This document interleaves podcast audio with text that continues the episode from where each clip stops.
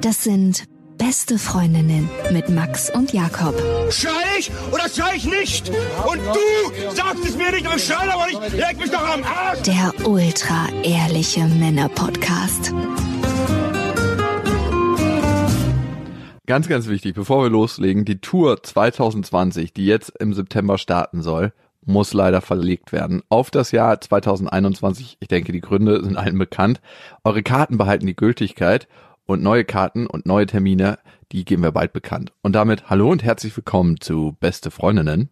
Hallo. Euer Abführmittel für die Ohren.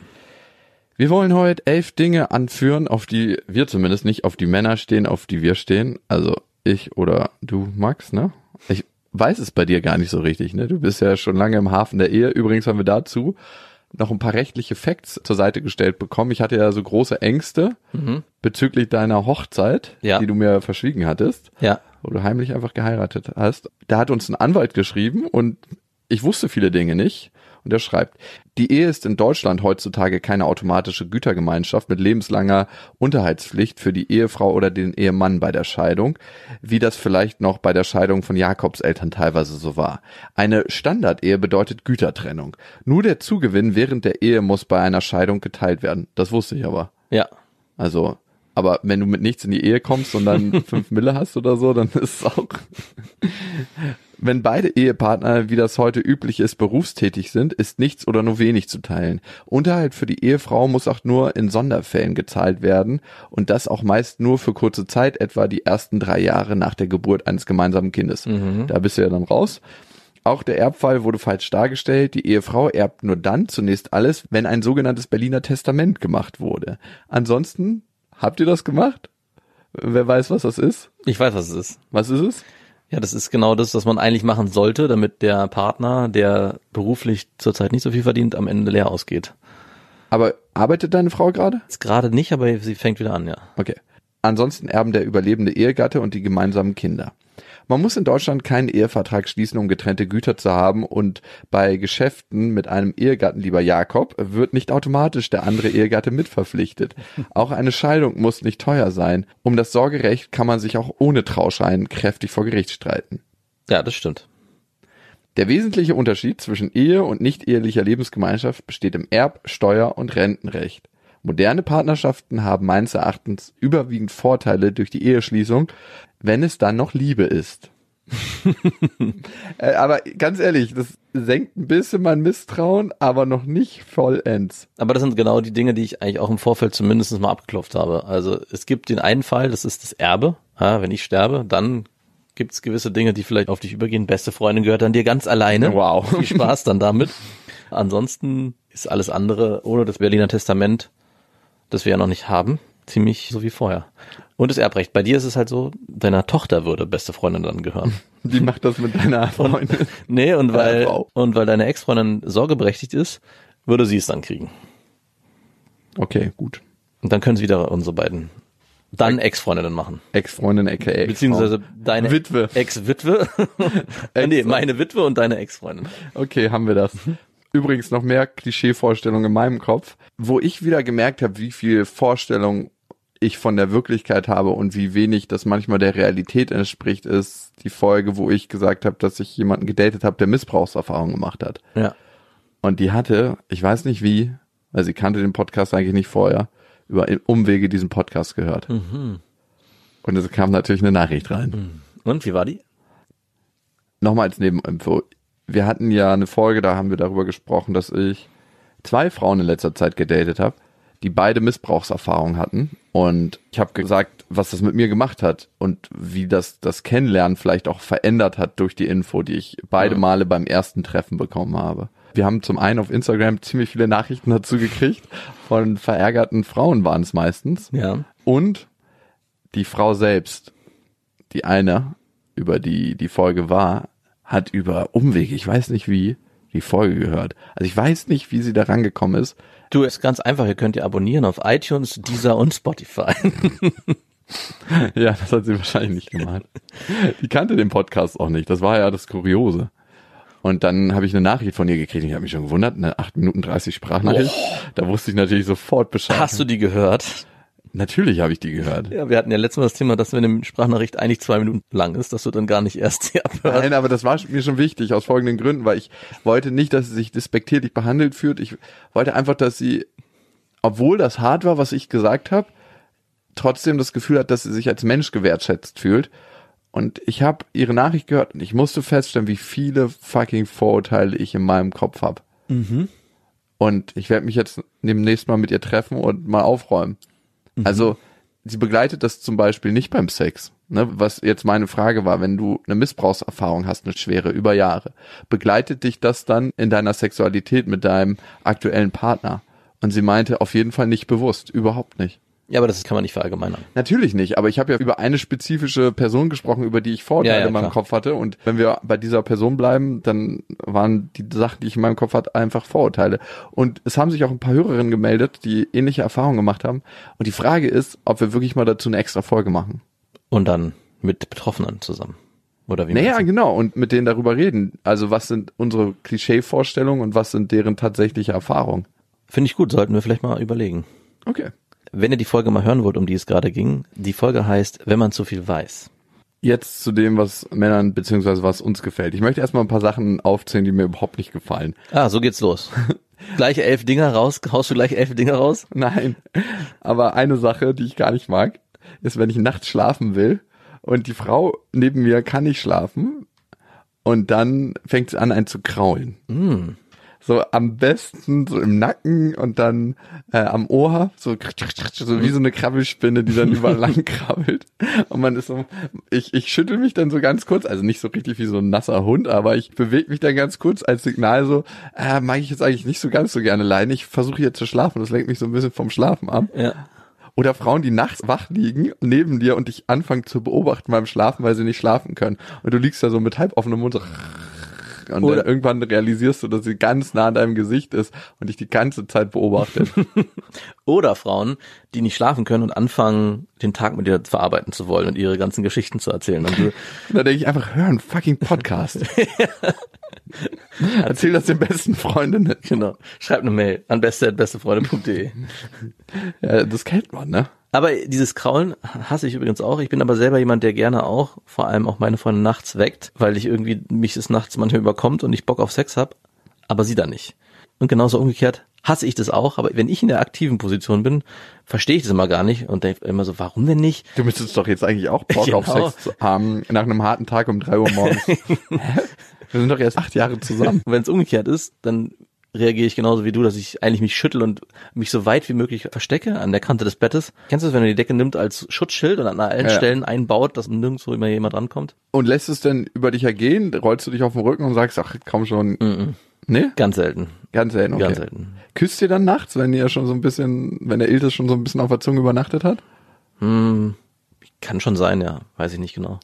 An heißen Tagen ankuscheln mag ich auch Oh. überhaupt nicht. Also klar darf das schon mal sein, wenn so eine frische Brise durchs Fenster weht und wenn es nicht ganz so heiß ist, aber wenn es so heiß ist, dass du kaum atmen kannst und auf dem Bett liegst und denkst dir, noch nicht mal, Ich bin mir selbst schon zu viel. ja, noch nicht mal in Unterhose halte ich es aus. Ich muss alles ausziehen. Ja. Es darf kein Frotte auf dem Bett liegen, es muss glatte Bettwäsche Echt? sein. Ich mag das lieber, wenn es dann so ein bisschen rau ist. Ich lege mir auch ganz oft Handtücher hin, die am besten richtig hart sind, weil ich das Gefühl habe, dann wird der Schweiß aufgesaugt und ich liege hier richtig kühl. Nee, nee, ich brauche glatte Bettwäsche. Oh, ich hasse das, wenn es dann überall klebt. Nein, natürlich nicht so Satin-Bettwäsche. Ich Ach hasse so. auch Satin-Bettwäsche. Also, Im, So- Im Sommer, ey. ich frage mich, wer das kauft. Ich freue mich auch. Und- Vor allem im Sommer. Äh, nee. Es ist so heiß. Also in letzter Zeit war es so heiß, ich musste einfach nackt schlafen und wenn meine Tochter bei mir mitschläft, schlafe ich in Unterhose. Bedrängt werden ist so der nächste Step. Gehört natürlich auch dazu, ne? Lange Sprachnachrichten mag ich auch überhaupt nicht. Generell? Auch nicht von einer, in der du dich total verliebt hast, wo du schon dir abends dann, du morgens die Sprachnachricht bekommst und dir die nicht anhörst, die acht Minuten zum Beispiel, jetzt bei jemandem, mit dem du gerade frisch zusammengekommen bist und dich dann abends freust, die abzuhören. Und jedes Wort, bist du nicht so einer, der jedes Wort dann Ich mag es dann lieber mal zu telefonieren, aber alles, was über 1,30 ist, finde ich meistens anstrengend. Misstrauen und Eifersucht. Und dann ja, da ist man Kontrolle. bei dir ja auch immer auf der richtigen und sicheren Seite. Man braucht dir weder eifersüchtig sein noch misstrauisch. Wir schippern hier auf den sicheren Hafen der Ehe zu, gleich nach dem ersten Date. Du brauchst keine Angst zu haben. Ja, ich gehe mit vielen der Dinge, die du gesagt hast, konform. Ich mag es nicht, wenn man meine Freiheit einschränkt. Was bedeutet das? Es ist unterschiedlich. Es kann zum Beispiel auch sein, hey, hey, ich habe mich mit einer Freundin getroffen und wir hatten mal überlegt, was gemeinsam zu machen mit ihrem Freund und mit dir. Und wir haben uns schon verabredet. Da reagiere ich allergisch und werde mit Sicherheit nicht dabei sein. Das hasse ich, also in Beziehungen vor allem. Man muss mich da behandeln wie ein rohes Ei und im Vorfeld vorsichtig fragen, um dann ein eventuelles Ja zu bekommen. Aber auch so, wenn ich ja mein eigenes Ding machen will. Also das, was du vorhin beschrieben hast mit dem Kraulen in der Nacht, das kann man auch auf den Alltag übertragen. Bei allen Dingen, ob es Körperlichkeiten sind oder auch nur, wenn man den Abend gemeinsam verbringt, ist es schon wichtig, dass ich das Gefühl habe, ich muss mich nicht dazu zwingen, irgendwas zu tun, was ich nicht will. Ich weiß noch, früher in Beziehungen war es so, dass man oft so das Gefühl hat, okay, jetzt will sie kuscheln, dann kuschel ich halt auch mit. Man beschneidet sich da eigentlich selbst. Es geht gar nicht darum, jetzt irgendwie die Welt zu erforschen und zu verreisen und hey, ich muss frei sein, sondern eigentlich so diese kleine individuelle Freiheit im Alltag. Und die muss immer gegeben sein, ansonsten kriege ich eine Krise. Und es gibt viele Frauen, die oft da eine ganz komische Form der Einschränkung ausüben, die ich immer nicht so richtig nachvollziehen konnte. Also es hatte immer sowas von, genau was du eben beschrieben hast, dieses, ich, ich habe so ein großes Misstrauen, deswegen versuche ich, wenn er da ist, ihn so stark an mich zu binden, über Körperlichkeiten oder auch Verabredungen, die wir tätigen, dass ich immer das Gefühl hatte, hey, ich werde hier meiner Freiheit beraubt. So Stück für Stück. Und das hasse ich, wenn es so Stück für Stück abgeklappt wird. Ich weiß, was du meinst. Und manchmal resultiert eine weitere Sache, die ich nicht mag, daraus, nämlich anmeckern. Also dieses Vermeckerte und nicht konstruktiv in die Kritik gehen. Ich glaube, und das geht mir auch so, dass ich manchmal scheue, meine Dinge, die mir nicht passen, nicht so einfach straight raus zu sagen, du, ich fänd's schöner das oder das und das macht das und das mit mir. Ich fänd's schöner, wenn wir damit so und so umgehen würden. Ja, weil Meckern führt auch oft zu Gegenmeckern. Das erlebe ich auch. Man schafft es ganz selten, dass man reflektiert genug bleibt, um nicht zu sagen, hey, Moment, lass uns doch mal über die Situation in Ruhe sprechen, sondern man meckert sich dann gegenseitig an, verfällt dann so in gegenseitigen Vorwürfen. Hey, du hast das letzte Mal gemacht, ja, du hast aber das gemacht. Und das ist eigentlich kein schöner Umgang in der Beziehung. Also wir sprechen ja von Beziehung oder sprechen wir von generell und allgemein. Ich finde, anmeckern, das ist sowas, ich merke das Ja, aber passiert dir das auch in einer Affäre, wenn du gerade jemanden kennenlernst, dass du sofort Nee, angemeckert wirst? Überhaupt nicht. Ja, das, das, ist ja die Leichtigkeit von einer Affäre, dass es dann kein Meckern gibt. Da gibt's die Schlagsahne und die Erdbeeren, aber da gibt's keine matschigen Trauben. maximal im Bett wirst du angemeckert, dass du es nicht bringst. Los, streng dich an. Das reicht mir nicht. Versager, du taugst nichts. naja, ich merke das in Streits. taugst, ah, hast letztes Mal auch nichts getaugt. So läuft es dann, ne, bei euch. Äh, Anmeckern, finde ich, ist ein kurioses Phänomen, dass man nicht straight raus sagt, was einen stört. Und ich habe das Gefühl, Anmeckern ist eigentlich sich selber verstecken vor einem Konflikt. Also, vorhin hatte ich mit dir eine kleine Diskussion. Und ich habe gemerkt, was du gesagt hast. Du hast mich darauf hingewiesen, dass ich mich mal wieder falsch verhalten habe. Mal wieder falsch verhalten. Was Als auch ob ich das stimmt. so oft mache. Doch, Nein. was auch äh, spezifisch in der Situation gestimmt hat. Ich habe beim letzten Mal erzählt, dass ich eine Mitarbeiterin von mir in Gefahr gebracht habe, dadurch, dass ich schnell sie auf einer Banane hinterm Boot gezogen habe, zu schnell. Sie ist dann gegen eine andere Welle geprallt, geschleudert und mit einer anderen Mitarbeiterin zusammengeflogen in der Luft und hat sich die Rippe verletzt. Ich weiß nicht, was da passiert ist, genau, geprellt, gebrochen. Ach, hab, so ein schlechter Chef bist du, also dass du nicht mal weißt. ich habe ihr jetzt ein paar Mal geschrieben und sie hat nie drauf geantwortet. Was soll ich denn machen? Na, sie ist wahrscheinlich im Krankenhaus und wird operiert seit einer Woche. Kann sich nicht nach ihrem Handy recken, weil die Rippe so wehtut. Du kennst du dieses, wenn du so be beide Arme sind so hochgebunden, sie liegt im Bett und niemand ist da, der das Handy bedienen kann. Sie ist gerade einfach trocknet zu Hause, weil sie Mit dem nicht, Strohhalm im Mund. sie kann den Specht machen, dann mit dem Strohhalm auf dem Handy tippen. Genau. Da hätte ich mir doch so ein mir geht es gut gewünscht. Und dann ist ein Rechtschreibfehler drin und da würdest du mit Sicherheit gleich wieder meckern, denn nicht mal schreiben kann sie. ja, und zu Recht hast du gesagt, dass ich zu schnell gefahren bin. Ich wusste es und mir kam in dem Moment schon wieder so ein bisschen der Zorn hoch und die Verteidigung, dass ich gedacht habe, oh fuck ey. Ah, Nicht mal Spaß haben darf man hier heute. so bin ich eben. Ich dachte einfach, so bin ich eben und entweder akzeptierst du das, wie ich bin, oder du verpisst dich. Aber ich wusste genau, das ist ein Schutzmechanismus, was es mit mir macht, wenn ich genau mir einstehen muss, hey, ich habe mich falsch verhalten, ich habe eine Mitarbeiterin in Gefahr gebracht, dadurch, dass ich dachte, sie muss jetzt maximal Spaß haben, meine Form des Spaßes. Ich habe nicht auf sie geachtet. Ich habe nicht dafür Sorge getragen, dass sie sicher ist. Und dieses Gefühl zuzulassen und nicht in die Gegenreaktion zu gehen und zu sagen, ja, was ich sonst mache mit dir, zu sagen, ey, du redest wie deine Mutter, du bist. Ja, du stimmt. Das ist diese Form des gegenseitigen Anmeckerns, was ich vorhin angesprochen habe, dass man eigentlich in gegenseitigen Vorwürfen sich dann befindet und es Weil man das Gefühl nicht zulassen will, Ja. was es auslöst, wenn jemand anderes was sagt, was in einem was auslöst. Nämlich, dass man vielleicht sich in einem bestimmten Moment nicht richtig verhalten hat. Und die Unterscheidung für einen selber ist ganz wichtig und da komme ich immer mehr hin, aber es gelingt mir halt nicht immer in Streitsituationen zu merken, derjenige oder du kritisierst nicht mich als Person, sondern mein Verhalten. Ja, Also es geht nicht um mich, ob ich ein guter oder ein schlechter Mensch bin. Ich bin in Teilen schlechter und in Teilen guter Mensch.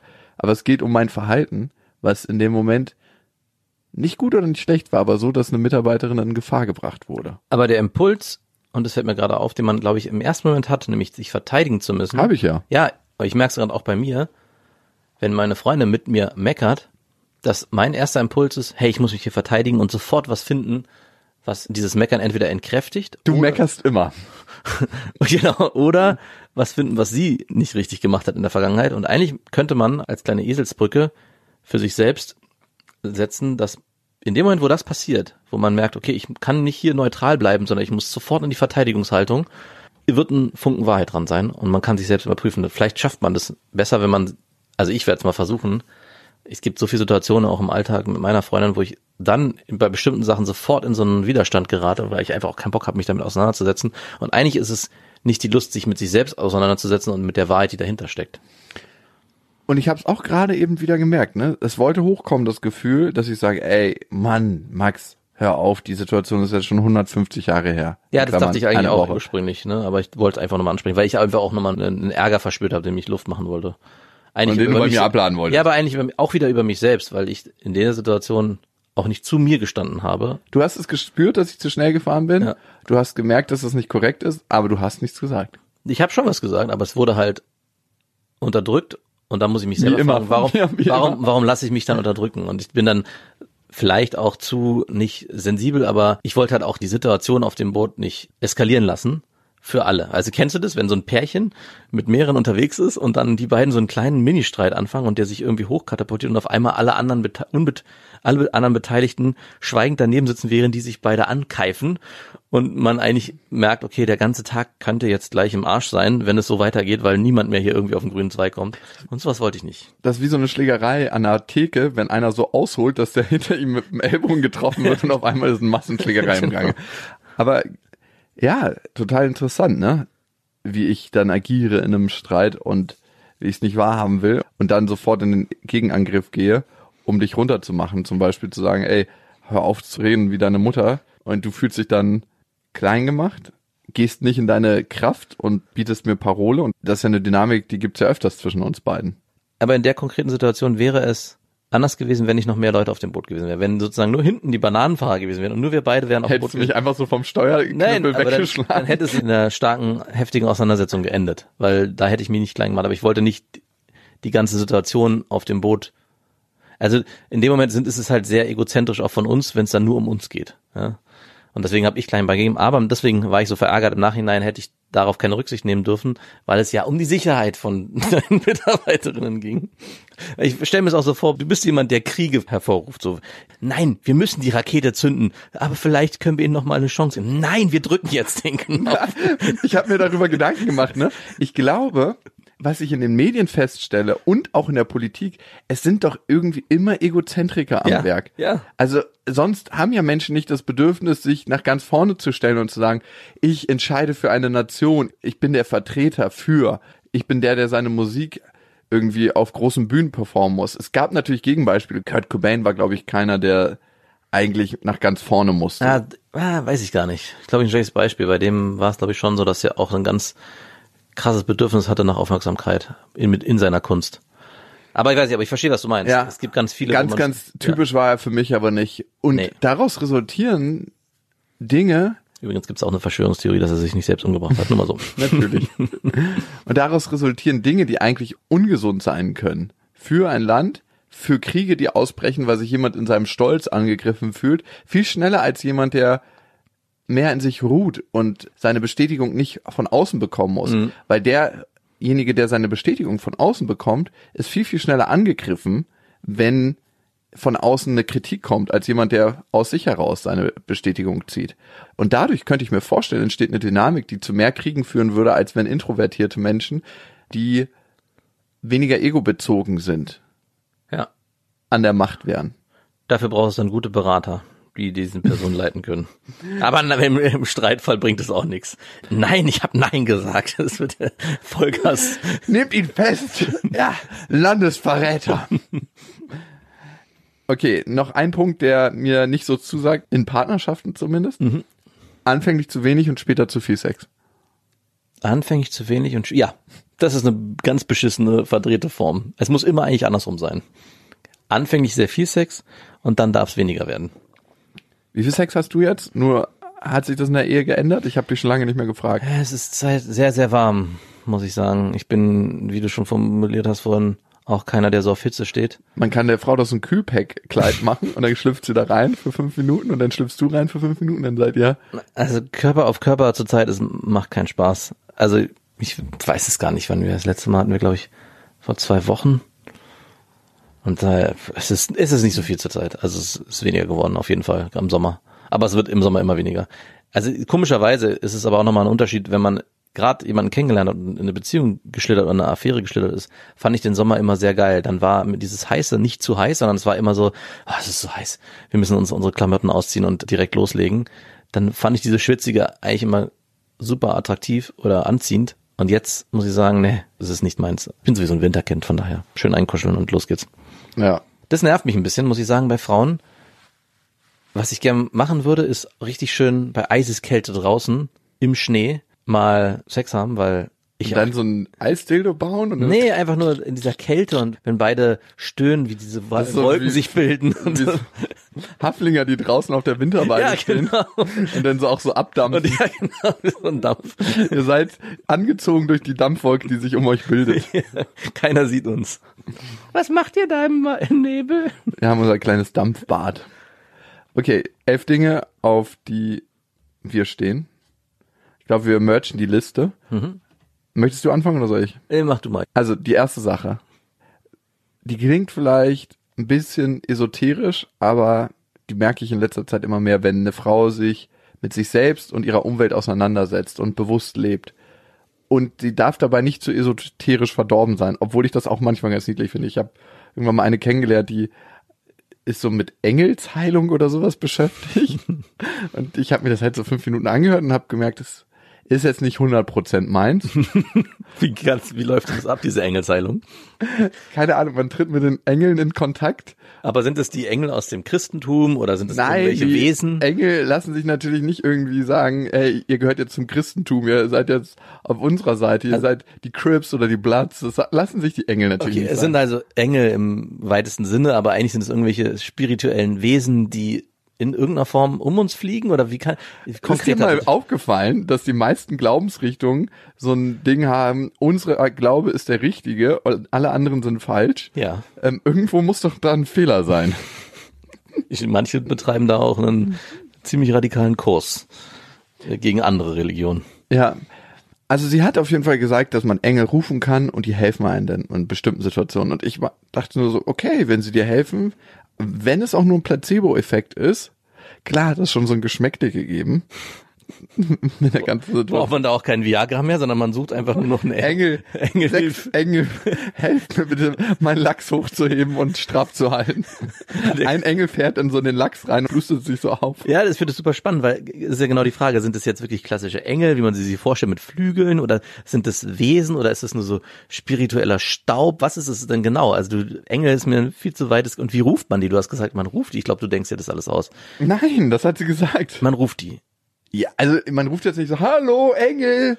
Also man ruft die und dann kommen die und erscheinen, wahrscheinlich nicht Ja, es ist visuell, eher, sondern, als ob du mit dem Universum redest. okay.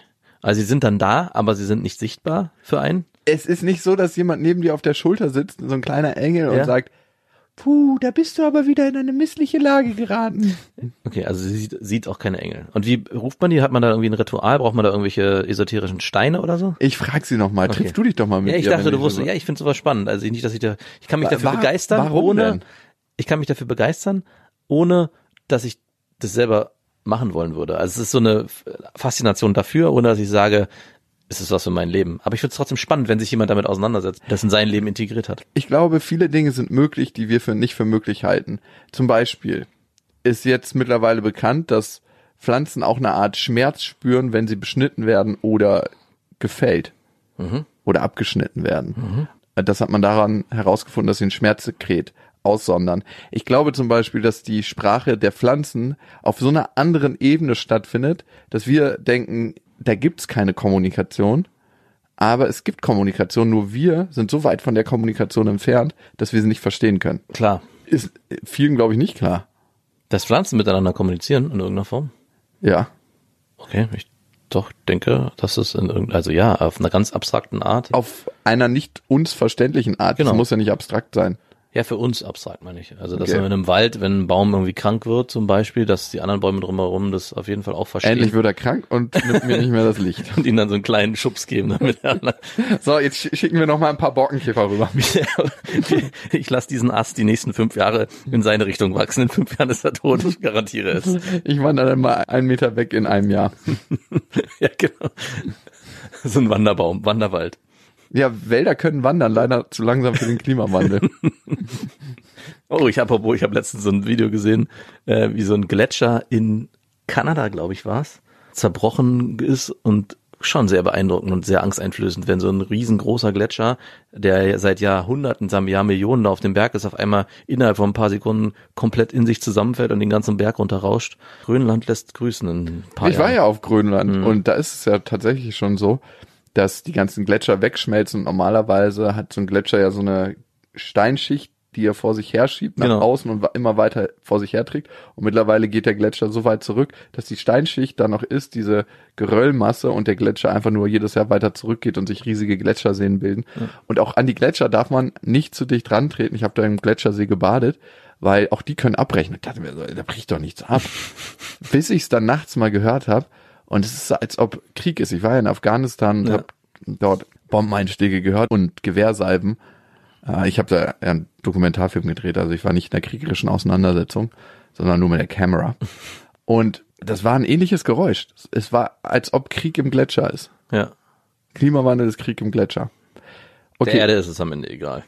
weiß ich nicht. Was mir mittlerweile klar ist, dass die Erde nicht untergeht, sondern die Menschheit. Der, dem Planet, meine ich, ist es Wurst. Ob er am Ende eine, ein Wüstenstein ist oder ein wild belebter, vom Dschungel bewucherter Planet, ist der Erde Wurst. Und deswegen ist es dir egal, ob dein Wagen 15, 20, 25 oder 35 Liter Ja, fährt. es geht einfach darum, dass, ich meine, der Wunsch von den Menschen, den Planeten zu retten, ist sehr löblich und auch sollte, ist Der auch Wunsch von den. Menschen ist, sich selbst den Arsch zu Genau, retten. ist auch erstrebenswert, aber unserem Planeten ist es am Ende egal, ob wir ihn retten oder nicht, weil der wird schon seinen Weg gehen.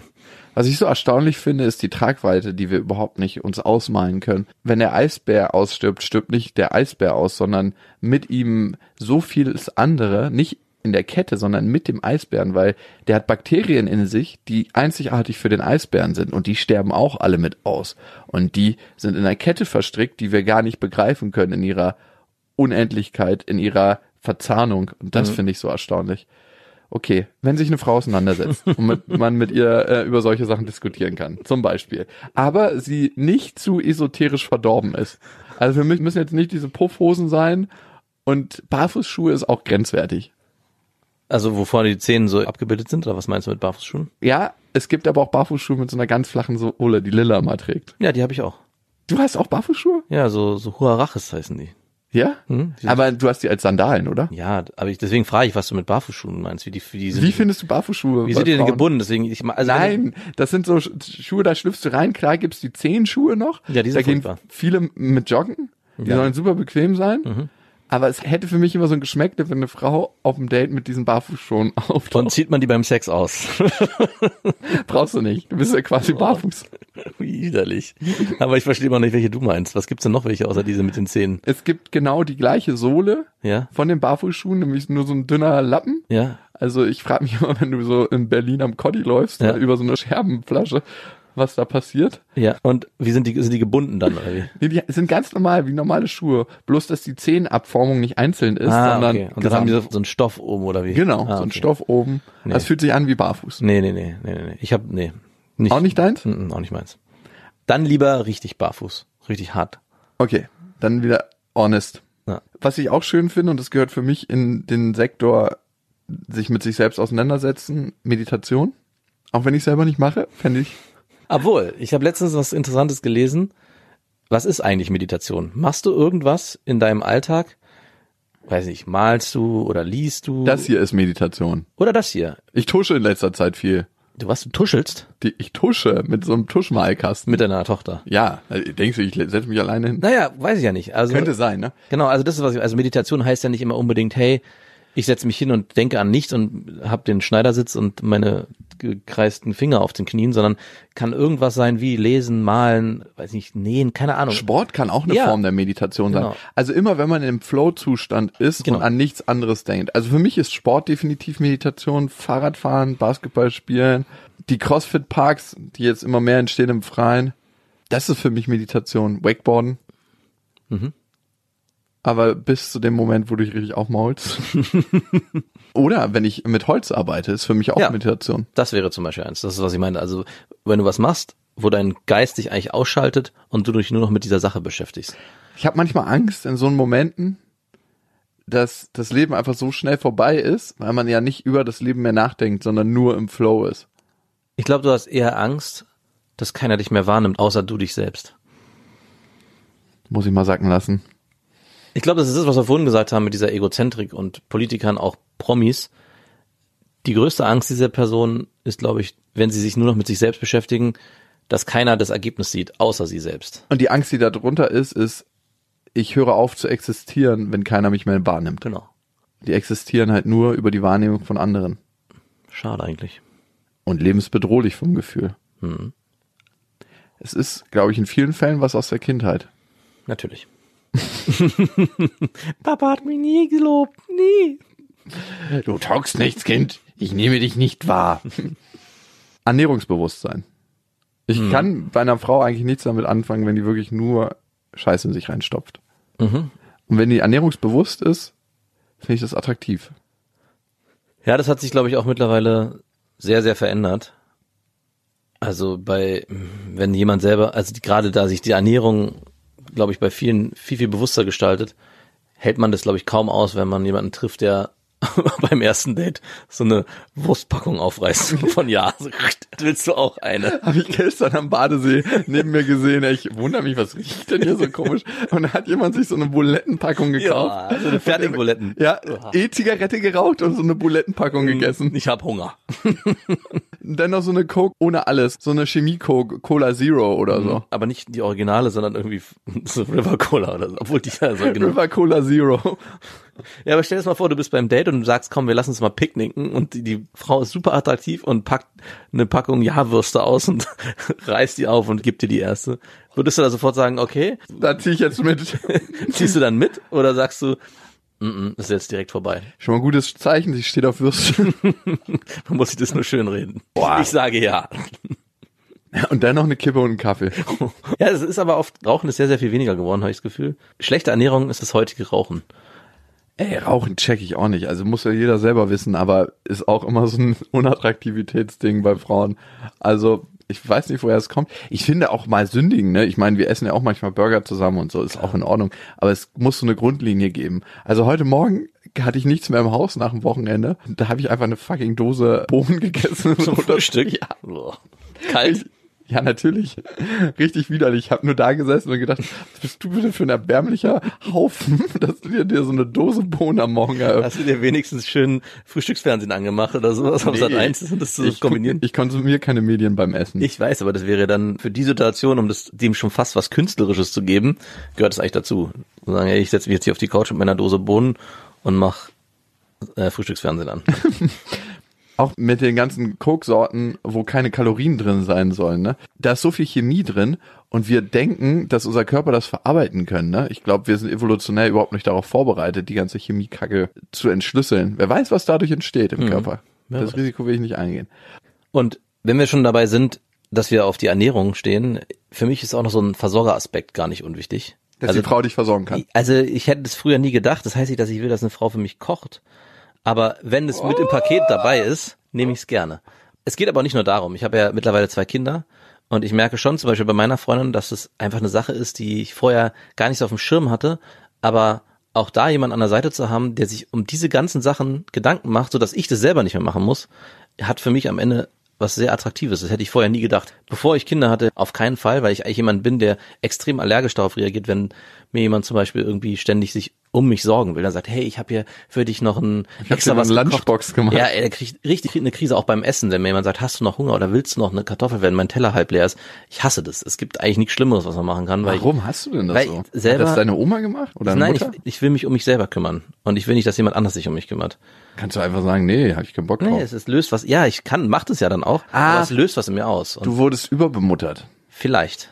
Weiß ich auch nicht. Ich wieder, ey. oh Gott, oh Gott. Es ist Na so doch, aber einfach. es kommt ja irgendwo her. Ich frage mich halt auch, wo es herkommt. Und ich kann es zum Beispiel wirklich nicht ab, wenn meine Freundin mich auch sagt, hey, möchtest du noch ein Stück? Ich sehe ja gerade, deins ist fast leer. Und ich so, ey, ich bin hier gerade noch am Essen. Und wenn meins leer ist, dann nehme ich mir verdammt noch mal selber was. Das Gefühl entsteht bei mir. Ja, wie eine Oma, ne? Die, meine Oma hat das immer gemacht, so. Ja. Eigentlich hat man noch ja gar nicht. Hier, Du hier mal noch eins. Der, Oma, ich platze gleich, ey. Zum Glück, sorry, dass ich nicht so fett werden kann wie Opa, den Ja. du seit Jahren mästest. Weil es niemand anders gibt, den man messen kann. Es Ja, ist ich, ihr Ausdruck von Liebe. ich glaube, Omas hören, oder gerade Mütter, die dann irgendwann ihre Kinder aus dem Haus geben müssen, kochen einfach weiter in den Mengen und Opa muss das alles aufessen. Deswegen werden die dann so dick. Die Kinder sind raus, du musst jetzt ran. Nee, genau. Und zu dem Punkt Ernährung, der ja sehr wichtig ist, finde ich mittlerweile auch, gehört für mich auch der Punkt Versorger, aber auch in dem Ernährungsaspekt. Also, dass es halt nicht immer nur die, oder was immer nur, nicht die Jahrwürstchen sind, die da ausgepackt werden, sondern halt auch da geguckt wird, Dass hey, sie auch mal angebraten werden und mit einer zerquetschten Tomate in roter Soße stattfinden. Genau, mit den guten passierten Tomaten von ja. Ey, wir bräuchten mal den Sponsor, ja. Ich habe den schon so oft angebracht. Ich will noch eine Sache zu dem Versorger-Ding sagen, was du angebracht hast. Mhm. Ich glaube, Frauen und Männer spüren das ähnlich. Wer kocht bei euch mehr, du oder deine Frau? Meine Frau. Wie oft kochst du? Sehr selten. Was gibt's bei dir? Was sind so deine drei Klassiker, wenn du kochst? Ich koche fast gar nicht.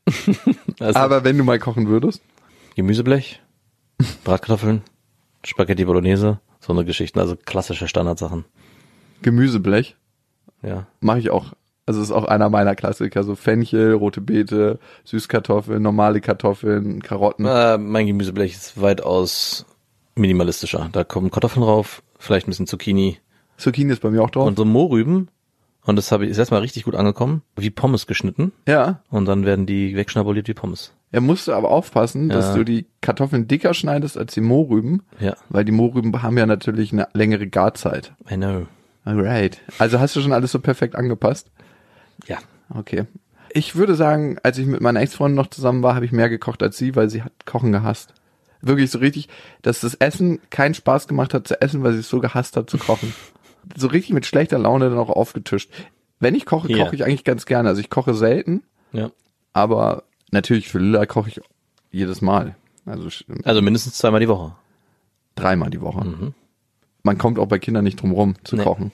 Also A, weiß ich ja, was sie isst und ich will auch, dass sie sich vollwertig ernährt, da muss ich da immer diese kleinen Bowls zaubern. Mhm. Okay, Ernährungsbewusstsein hatten wir. Für mich ist es noch was anderes, nämlich Lust auf Entdeckung, Unternehmergeist. Unternehmergeist vielleicht auch beruflich, aber eher auch auf die Umwelt bezogen, dass man Lust hat, neue Dinge zu erfahren und die zu erforschen und dann zu machen. Ich war jetzt zum Beispiel am Wochenende mit Lille an einem neuen See. Es war wahnsinnig beschwerlich, da hinzukommen. Ich merke, dass ich immer so eigentlich in meinen Standardrouten verweile, dass ich denke, ey, den See kennst du, da weiß ich, wo meine Badestelle ist. Auch Lilla weiß das, ne? Ist für sie auch gar nicht schlecht. Aber ich habe auch Lust, was Neues zu entdecken und die Natur neu zu entdecken, wandern zu gehen, in Länder zu fahren, die neu zu entdecken und zu gucken, was gibt's da und das zu erfahren. Und das finde ich immer richtig schön, wenn eine Frau das auch hat. Hm. Welcher See war das, wo ihr wart? Ich habe den Namen vergessen. Ey, sorry, aber es war ein richtig geiler See. Der war so mit einer Sichttiefe von vier, fünf Metern. War ja in Brandenburg. Natürlich war er in Brandenburg. Wo, denkst du, in Berlin irgendwo gibt's einen See mit einer Sichttiefe von vier, fünf Metern, Keine Ahnung. der nicht von irgendwelchen Leuten belagert wurde, dass er nicht mehr eine Sichttiefe von vier, fünf Metern hatte? Und wer hat den rausgefunden, diesen See? Ich bin zu einem anderen See gefahren, von dem ich dachte, dass er existiert und dann hat mich die Frau vor Ort einfach nur ausgeladen. das ist vor Jahren schon versickert. Das ist nur eine Matschhöhle. Und ich so, okay, ich fahre mal wieder. Können Sie mir was in der Nähe empfehlen? Und sie so, ja. Und es war eine richtig schöne Tour, die ich mit ihr gemacht habe. Wir haben dann noch an einem Baum, an einem Straßenrand angehalten, der hatte frische Äpfel, Das war eine richtige Brandenburg-Tour. Mhm, schön. Lilla und ich. Ich werde auch manchmal so mitleidig angeguckt von anderen, wenn ich dann mit ihr so lang gehe und ich so, die denken, glaube ich, Und das Obst von aus den anderen Gärten klaus. Nein, aber wenn ich so mit Lilla alleine am See bin, weil das siehst du gar nicht so oft, so ein Vater alleine mit seiner Tochter Ja. am See, als ob irgendwie die Mutter verstorben ist oder so. Gibt sich irgendwie so ein Merkmal, dass du dir so eine schwarze Binde umhängst und das Ich so, tätowiere mir eine Träne unter das Auge, eine rote. da hast du sie aber umgebracht. Nein, eine rote, es heißt dann noch im Herzen verbunden und sie ist verstorben. Ach so, okay. Jetzt in meiner Wahrnehmung. Und das könntest du dann wiederum verwenden, um das Mitleid anderer äh, potenzieller Partnerinnen auszunutzen.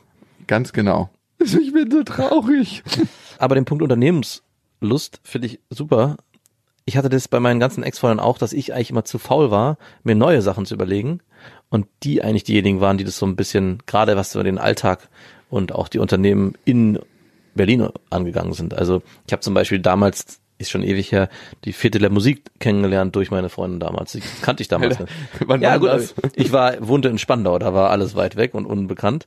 Und genauso auch den Karneval der Kulturen. Das waren alles, Nein, oder? naja, irgend, man muss hier darauf stoßen. Damals gab es halt auch kein Internet. Das heißt, Eines der größten Volksfeste der Welt. wie bist du denn darauf gekommen? Wer hat dir das denn erzählt? Bist du durch die Stadt ich gerannt? habe mal wo gearbeitet, da war das immer ein Programmpunkt. also hat es jemand dir auch mitgeteilt? In dem Fall Ja, war- meine Arbeit. Genau. Und ich hatte nicht diese Arbeit, sondern ich hatte eine offene Freundin, die sich für solche Dinge interessierte, wahrscheinlich irgendwelche Flyer damals durchsuchte und darauf gestoßen ist. Und deswegen sind wir dann oft in Gruppen, das ist nicht nur Unternehmen, nur wir beide, sondern sie hat das dann auch organisiert mit Freundinnen, sodass auch Freunde von mir, wir als große Pulk immer losgestartet sind. Und davon hatte ich zwei, drei Freunde und das war immer, ja, sehr angenehm, jemanden zu haben.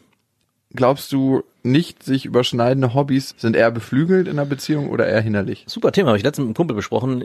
Ich finde, sind förderlich. Also wenn beide unterschiedliche Hobbys haben, ist es besser, als wenn beide die gleichen haben. Ich war lange Zeit anderer Überzeugung. Ich dachte gerade so was Sport anging. Ich wollte zum Beispiel meine Freundin, die auch Snowboardet und Wakeboardet etc. Das kann sich auf jeden Fall beflügeln. Aber ich glaube, es ist auch für die Beziehung und für den Beziehungsalltag super wichtig, dass jeder sein eigenes Feld hat, in dem sich austoben kann. Und den anderen kann man gerne auch mitnehmen in diesem Feld. Aber dass man trotzdem das Gefühl hat, okay, ich habe hier meine eigene Insel. Ja und nein. Also auf meiner Liste steht auch noch der Punkt Sportlichkeit und natürlich wünsche ich mir, dass meine Freundin ähnliche Sportarten wie ich ausübt. Ja. Muss nicht sein. Aber es ist natürlich schön. Gerade, guck mal, ich fahre zum Beispiel gerne in Surfurlaub. Und für eine Freundin ist es ätzend, wenn sie mit in Surfurlaub fahren muss. Oder für mich ist es ätzend, weil das heißt dann für sie, wenn sie nicht surft, dass sie dann was ganz anderes machen muss in dem Urlaub, dass sie sich dann um Tagesausflüge kümmern muss. Oder was denn? Ja, weil du so egoistisch bist und es dir nicht beibringen willst. Nein, wenn sie einfach keinen Bock drauf hat, das gibt's ja auch. Oder sagt, das ist ihr nichts, weil es ihr zu gefährlich ist oder weil es ihr zu viel Angst macht oder so. Das Ja. hatte ich auch schon mal. Also es ist ja in dem Sinne, wenn du nicht eine krasse Brandung surfst, nicht so unglaublich gefährlich. Nee, aber würde ich wieder sofort als Gegenpunkt anbringen. Ich hatte das ja mit meiner Freundin, die nicht Skifahren konnte und auch Winterurlaube für sich nicht entdeckt hatte und auch nicht kannte in der Form.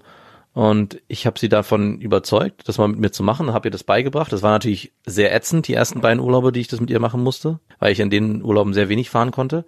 Aber was dadurch passiert ist, dass sie das auch lieben gelernt hat und wir dadurch mit unseren Kindern immer in Winterurlaube gefahren sind und in die Berge, was sie vorher niemals auf der Agenda hatte, überhaupt im Winter zu verreisen, sondern für sie waren es immer nur diese klassischen Sommerurlaube. Ja, und genau das würde ich auch nur noch bei einer festen, festen Freundin, mit der ich sehr ernst meine, investieren, diese Zeit, dass man ihr das beibringt, Snowboarden oder Skifahren, weil ich habe, glaube ich, vier oder fünf meiner Ex-Freundinnen Snowboarden beigebracht und es war einfach jedes Mal eine Woche. ja.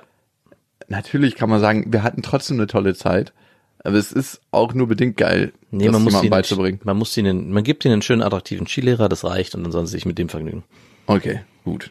Aber trotzdem nochmal zu dem Argument, ich finde eher, aus meiner Erfahrung, ist es für eine langjährige Beziehung besser, wenn sich nicht alle Hobbys überschneiden. Also wenn nicht Also wenn beide, jeder seine Hobbys hat. Genau, wenn nicht beide irgendwie sich kennenlernen beim Surfen, nur Surfen leben, nur das machen wollen, das führt dann nämlich zu so einer eindimensionalen, wir leben nur dieses Hobby gemeinsam aus Beziehung und es gibt keinen Raum mehr für andere Dinge. Das habe ich auch bei einem Pärchen erlebt, die beide gesegelt sind, die eigentlich nur noch sich in ihrem Mikrokosmos bewegen. Die sind super glücklich und es kann ja auch gut sein, aber irgendwie finde ich es schade, weil man dadurch ganz viele Möglichkeiten, die es noch auf anderen Ebenen gibt, verpassen könnte.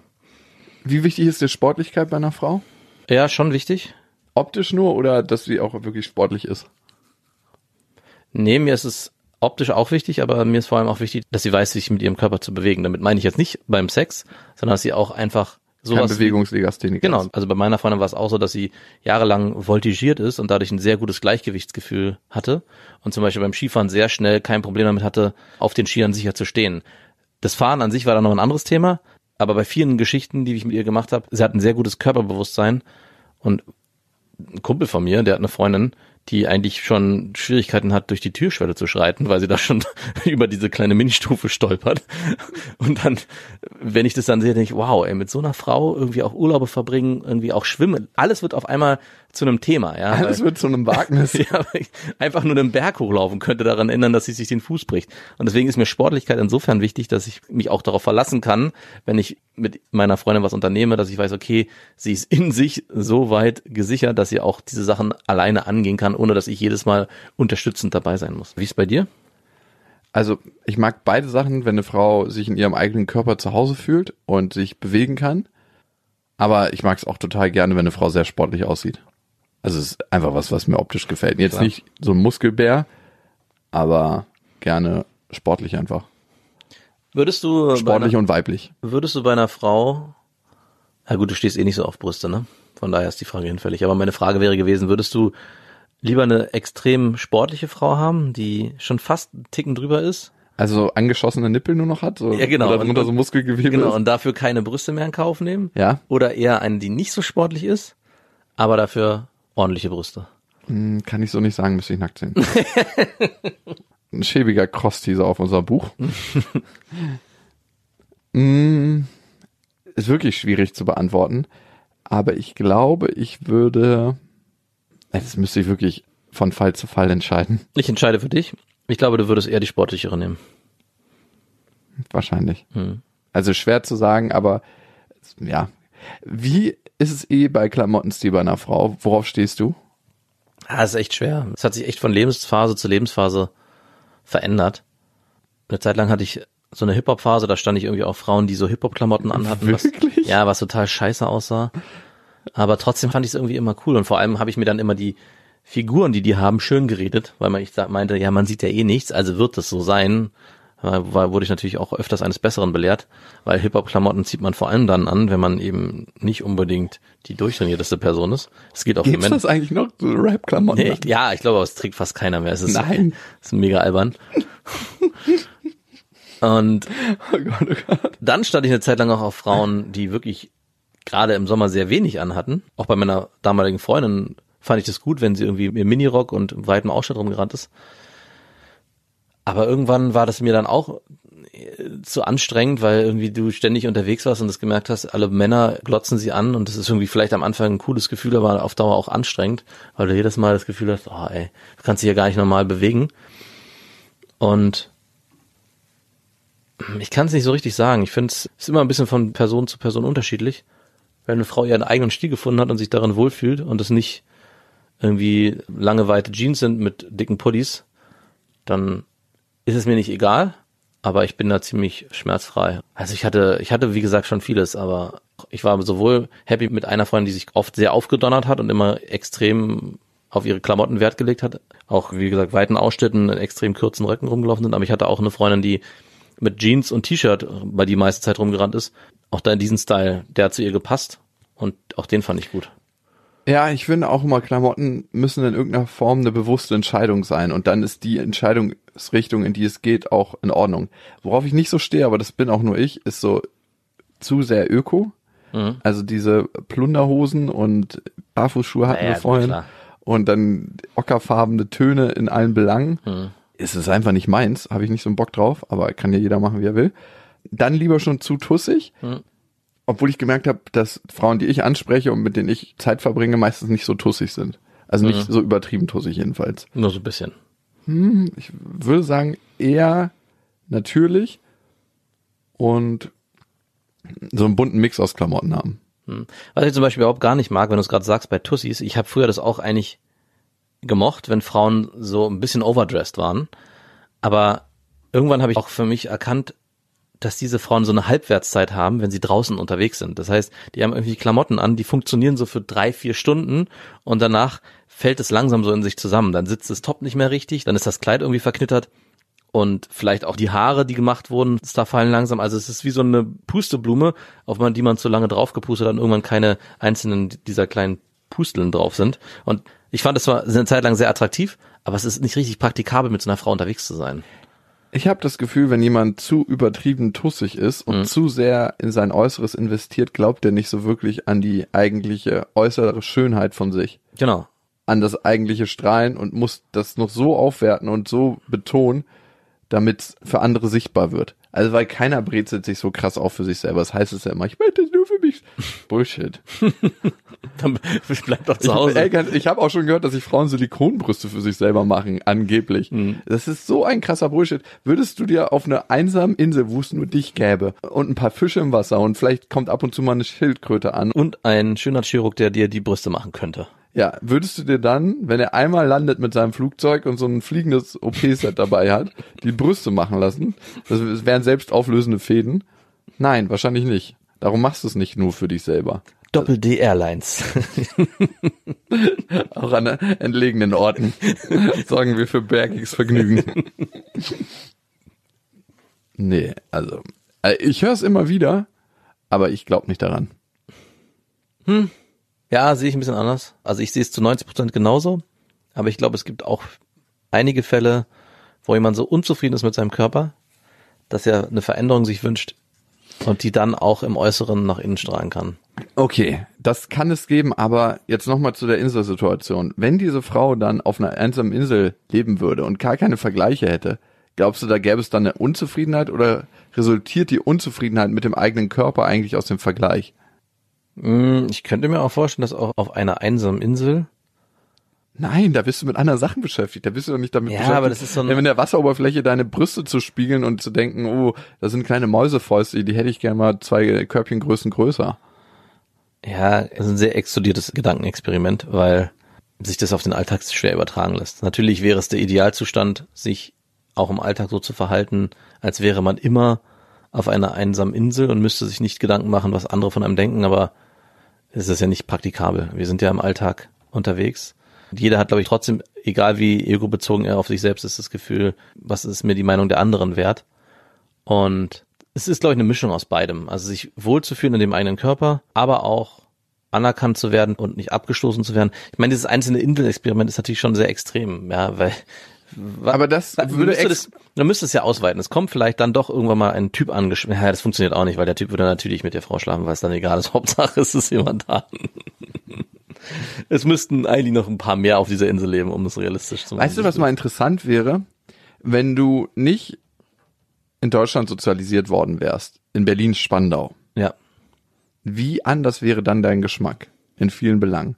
Wenn du zum Beispiel auf einem anderen Kontinent groß geworden wärst. Ja, so weit würde ich gar nicht gehen. Das sieht man, glaube ich, schon bei uns. Man muss nur in einem anderen Bezirk in Berlin aufwachsen und schon Stimmt, halt. unsere Geschmäcker sind ja, schon mal anders. Ja, und ich glaube, das hat auch viel mit dem zu tun, wie man sich damals bewegt hat, mit welchen Freunden man zu tun hatte, was die gut fanden.